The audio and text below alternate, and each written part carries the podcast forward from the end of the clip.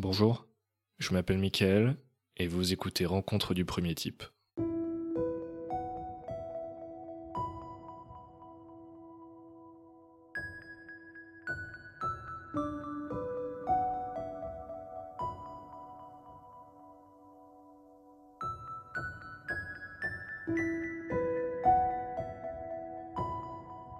Je vous le disais à la fin de l'épisode précédent, l'année n'a pas démarré de la meilleure manière au niveau professionnel.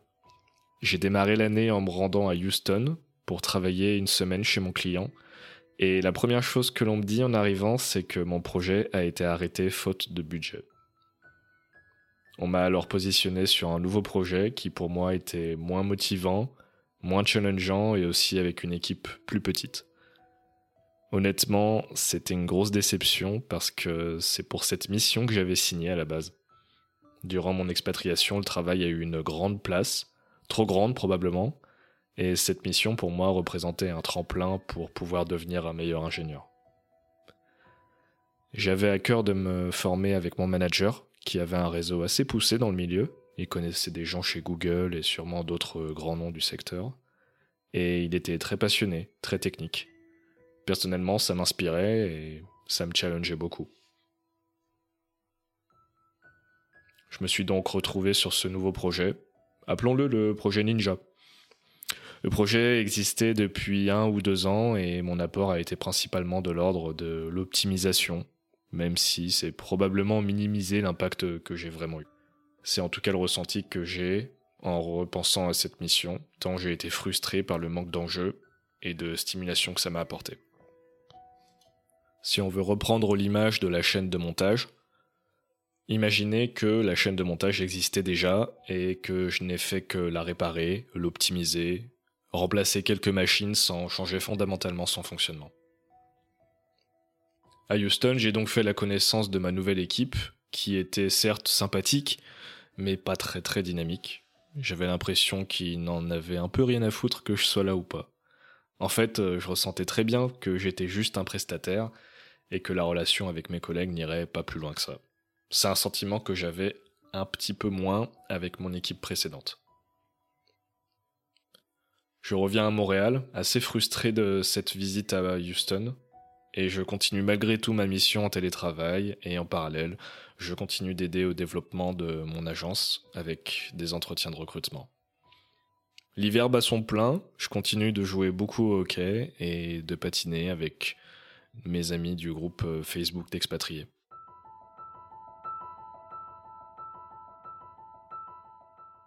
Fin janvier, début février, je fais également la rencontre de allez, Tarte au citron, avec euh, qui on parle d'abord pas mal par message, avant de se retrouver durant une soirée dans un bar à jeux de société.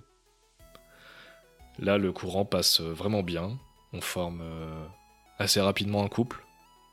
Je ne me rappelle plus très bien si c'est l'étiquette qu'on a choisi de donner à cette relation, mais pendant tout le mois de février, ça a été une relation très fusionnelle en tout cas, où euh, on s'est vu presque tous les jours. On a passé énormément de temps ensemble, beaucoup de bons moments, et on avait une grande complicité, on rigolait beaucoup. Je pense qu'elle elle faisait beaucoup ressortir l'enfant qu'il y avait en moi, parce que c'est souvent comme ça que je me sentais lorsqu'on était ensemble, et qu'on visitait la ville de Montréal dont elle est amoureuse. Je suis pas quelqu'un de très expansif vis-à-vis de mes sentiments et de mes émotions en général. Mais souvent, je la voyais s'émerveiller en visitant un parc, en observant la ville du haut d'un belvédère ou en découvrant un nouveau restaurant. Je me rappelle avoir regretté à l'époque de ne pas avoir euh, l'enthousiasme et la sensibilité qu'elle avait. Je pense que ça lui permettait de vivre peut-être plus intensément son expérience euh, d'expatriation. Pendant le mois de février, avec Tarte au citron, on a eu la chance d'accompagner mes amis québécois, dont je vous avais parlé euh, dans l'épisode précédent, pour visiter un de leurs amis qui habitait dans la Beauce. C'est une petite région à quelques heures de Montréal en voiture. Cet ami-là avait un chalet assez traditionnel, traditionnel dans le sens euh, rustique du terme. Évidemment, à cette euh, période-là de l'année, toute la province était complètement enneigée, ce qui rendait les paysages magnifiques à regarder. Je pense que ces quelques jours dans, dans ce chalet, pour moi, ça a été un des rares moments où j'ai réussi à vraiment déconnecter. C'est-à-dire ne pas être accroché à mon portable ou mon ordinateur pendant quelques jours. Une sorte de reset mental qui m'a fait énormément de bien. Le citadin que j'étais se disait pendant ce séjour que ça devait être très agréable d'habiter autant à l'écart de la ville, dans la campagne, avec un calme que rarement j'ai connu.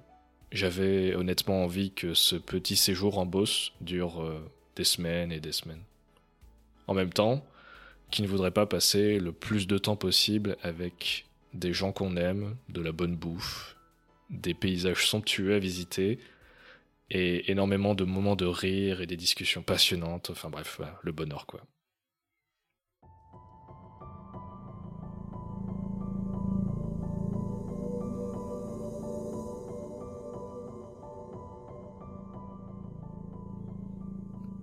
La période de lune de miel avec tarte au citron n'a pas duré très très longtemps et je pense que c'était un peu téléphoné parce que j'imaginais mal une relation fusionnelle comme celle-ci ne pas rapidement devenir envahissante, voire oppressante. Vers la fin du mois de février, je me rendais compte que les sentiments de tarte au citron à mon égard commençaient à être de plus en plus forts et je ressentais beaucoup de pression vis-à-vis de cette relation. C'était de la pression à plusieurs niveaux. Il y a d'abord la pression d'être avec quelqu'un qui attend plus de la relation que vous, qui a plus de sentiments que vous. Le fait qu'on passe énormément de temps ensemble pendant le mois de février, je pense que ça a un peu accéléré le développement de la relation, ce qui rendait peut-être légitime le fait d'en attendre plus de ma part. Si c'était à refaire, je pense que je prendrais plus le temps pour respirer et me dégager euh, des moments pour moi pendant ce mois de février parce que je pense avoir littéralement étouffé. Je me permets d'insister sur ce, point parce que pour moi, c'est pas quelque chose de naturel euh, parce que j'ai vraiment tendance à l'excès très très facilement. Je pense que le contexte de l'expatriation a eu un impact sur ma façon de voir et de vivre cette relation. J'avais cette envie de partager cette expérience avec quelqu'un, J'étais heureux de trouver une personne avec qui je n'aurais pas une relation superficielle. Malheureusement, je pense que c'est un peu comme tout, il faut arriver à trouver de la mesure et ne pas abuser des bonnes choses. Et je n'ai pas su m'écouter suffisamment. Je me rappelle d'une fois où euh, Tarte au citron a posé une journée de congé en semaine et elle a directement assumé qu'on passerait cette euh, journée ensemble. Garder mon indépendance, c'est très important pour moi maintenant et je pense que c'était déjà un peu le cas à l'époque aussi.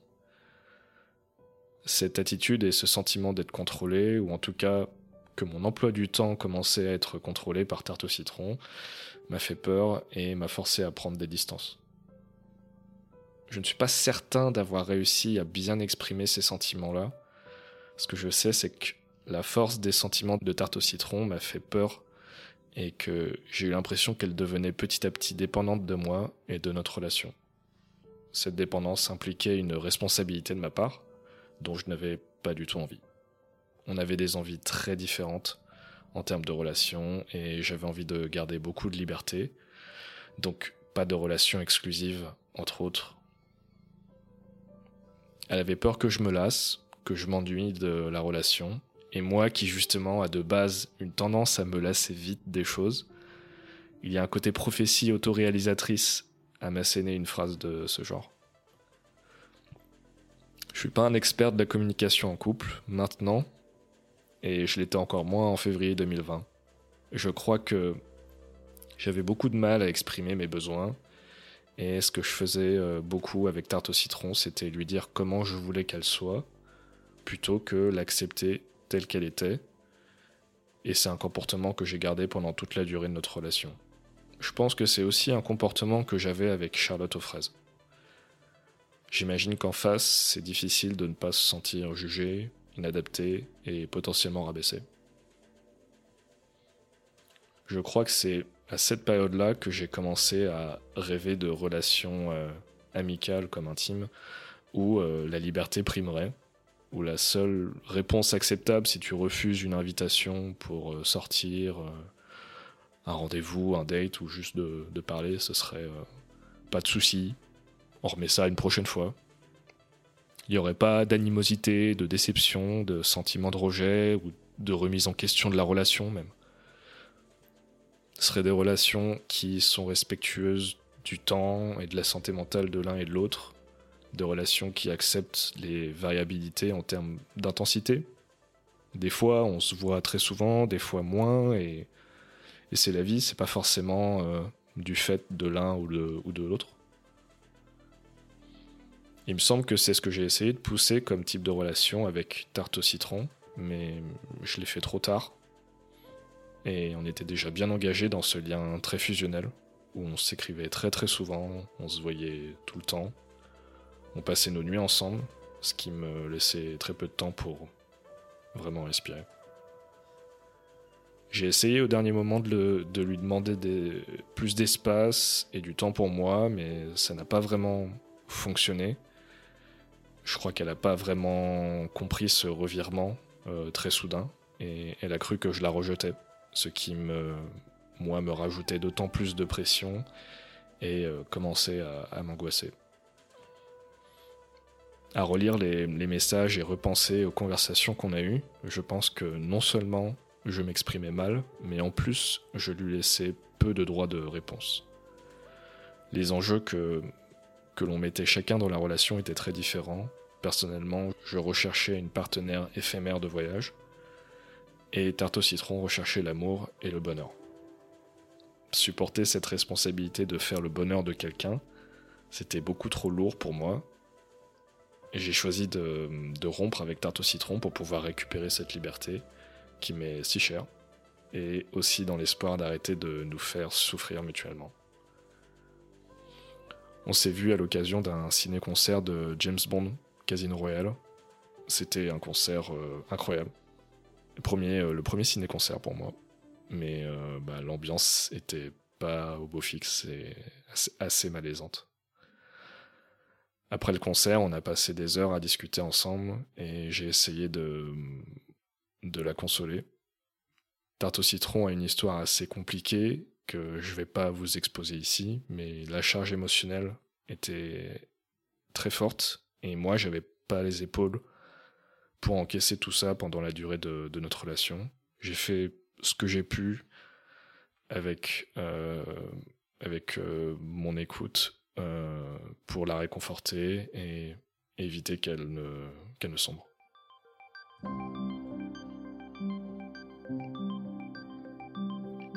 Quand j'y repense, c'est très ironique que mon désir de liberté en mars 2020 se soit retrouvé complètement enterré par le Covid et le premier confinement.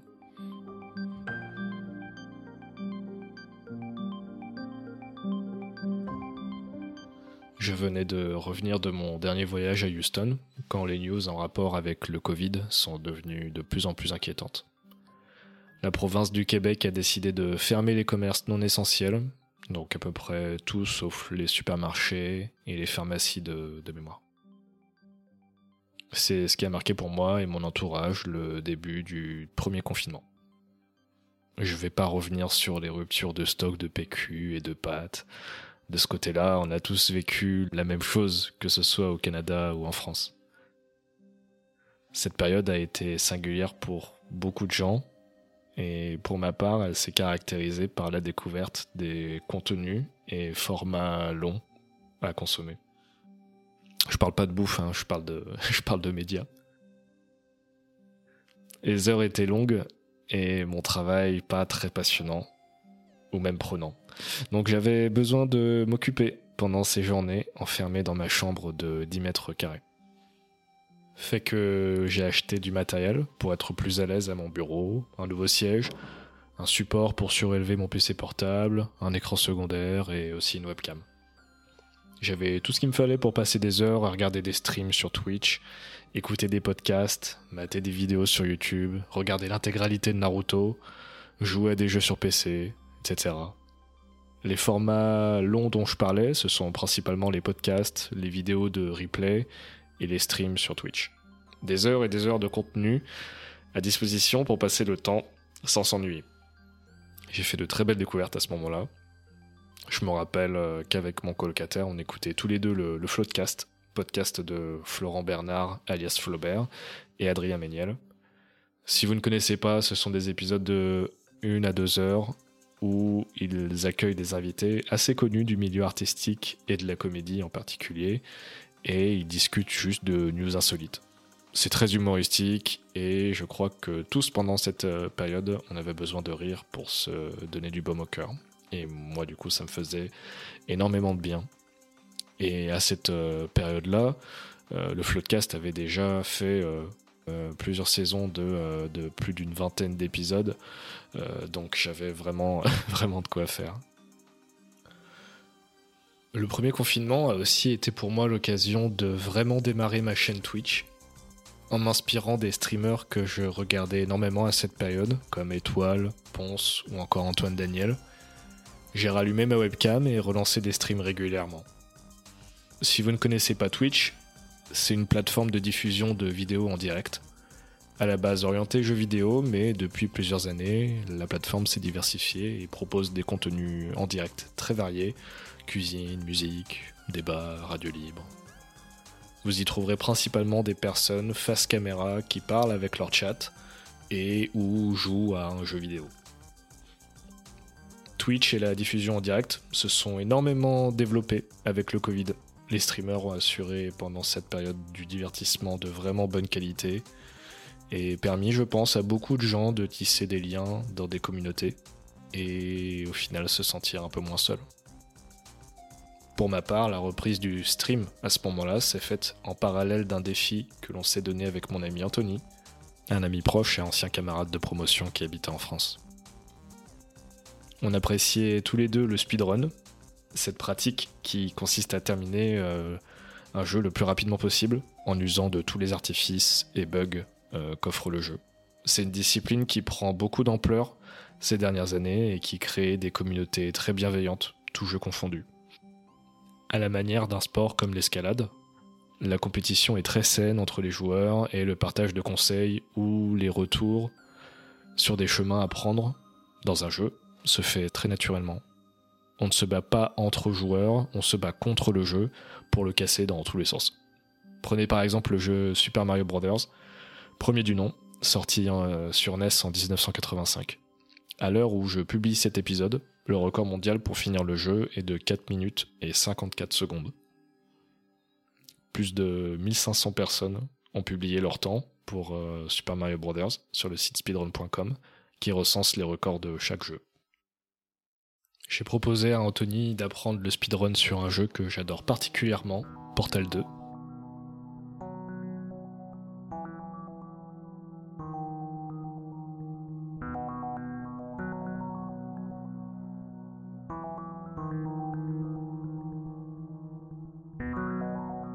Portal 2 est un jeu de plateforme et de réflexion à la première personne, sorti en 2011. Vous jouez le rôle de Chell, qui cherche à s'échapper d'un centre de recherche plutôt hostile à l'aide d'un générateur de portail. C'est un objet qui permet de tirer et créer deux portails dans des surfaces. Vous entrez dans un portail et vous ressortez par l'autre. La campagne solo du jeu se termine normalement entre 5 et 8 heures. Portal 2 est un de mes jeux préférés.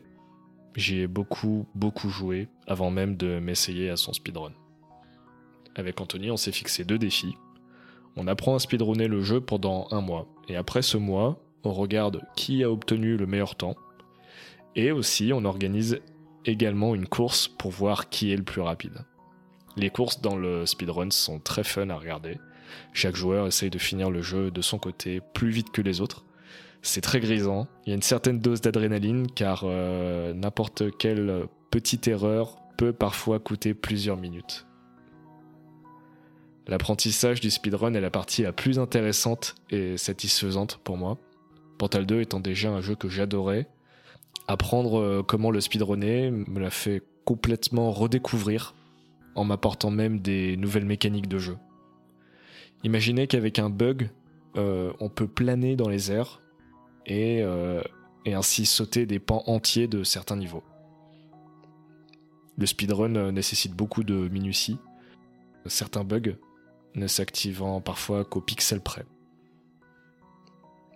Pour vous faire une, idée en termes de record de temps, avec Anthony, on a réussi au bout d'un mois à finir le jeu en environ 1 heure et 20 minutes.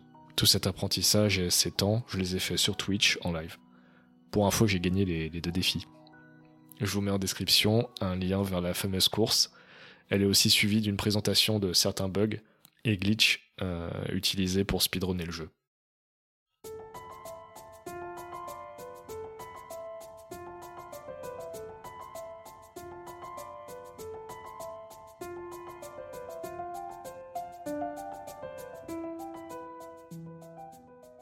Une autre très bonne surprise de ce confinement, c'était le jeu Céleste. Céleste est un jeu de plateforme en 2D, au graphisme pixel art, où vous incarnez Madeline, une jeune femme canadienne qui décide de grimper le mont Céleste, une montagne qui, pour des raisons inconnues, fait surgir en vous vos démons intérieurs. Le jeu est exigeant, mais reste accessible. Il n'est pas punitif. Il se finit en moins d'une dizaine d'heures. C'est un jeu indépendant, c'est-à-dire qu'il n'a pas été créé avec le soutien d'un gros éditeur de jeux. Son créateur a d'ailleurs pensé au speedrunner en intégrant un timer qui peut rester actif pour toute la durée du jeu. C'est un très beau jeu, avec des musiques magnifiques qui parsèment cet épisode d'ailleurs. Il aborde des sujets importants comme le dépassement de soi, le déni, la santé mentale à travers l'anxiété et la dépression. Madeline fait face à une version sombre d'elle-même avec qui elle doit apprendre à vivre. C'est une aventure très introspective que j'ai beaucoup aimé vivre et que je revis de temps à autre. Le compteur de mort est très mis en avant, non pas pour vous rappeler à quel point vous êtes nul, mais bien pour vous montrer que l'échec n'est pas un désastre et qu'on en apprend un peu plus à chaque fois que l'on redémarre un niveau. Ce jeu est une ode aux personnes qui luttent constamment contre elles-mêmes. C'est pas une grande surprise qu'il m'ait particulièrement touché donc. Il est le reflet des difficultés que vit son créateur. La montagne est très symbolique. Réussir à la gravir revient à affronter ses problèmes ou surmonter des épreuves de la vie. Et cela nous est impossible si l'on nie qui on est et ce qui nous est arrivé.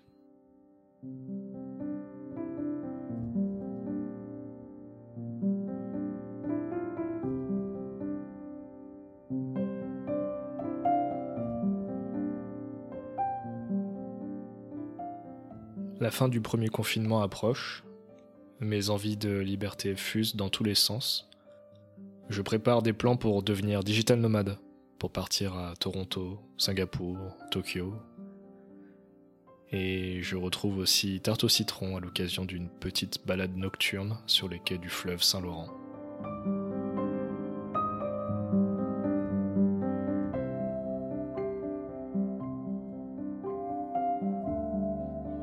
Merci à tous d'avoir écouté cet épisode.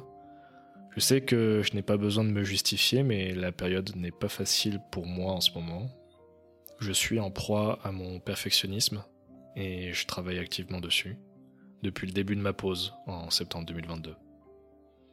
C'est pour ça que la sortie des épisodes est plutôt aléatoire, car je me mets de la pression pour les produire et ça m'enlève du plaisir à le faire.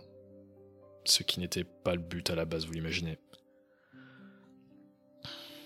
Cette pression et ces exigences que je me mets me dépossèdent actuellement des activités que j'aime et c'est difficile à vivre. J'ai grandi avec l'idée que je suis ce que je fais, que ma valeur se définit par la qualité des productions que je crée, toute activité confondue. C'est un travail lourd et de longue haleine que de déconstruire cette idée qui impacte ma sphère pro comme ma sphère perso. Prenez soin de vous. Je vous fais une grosse bise. À très vite.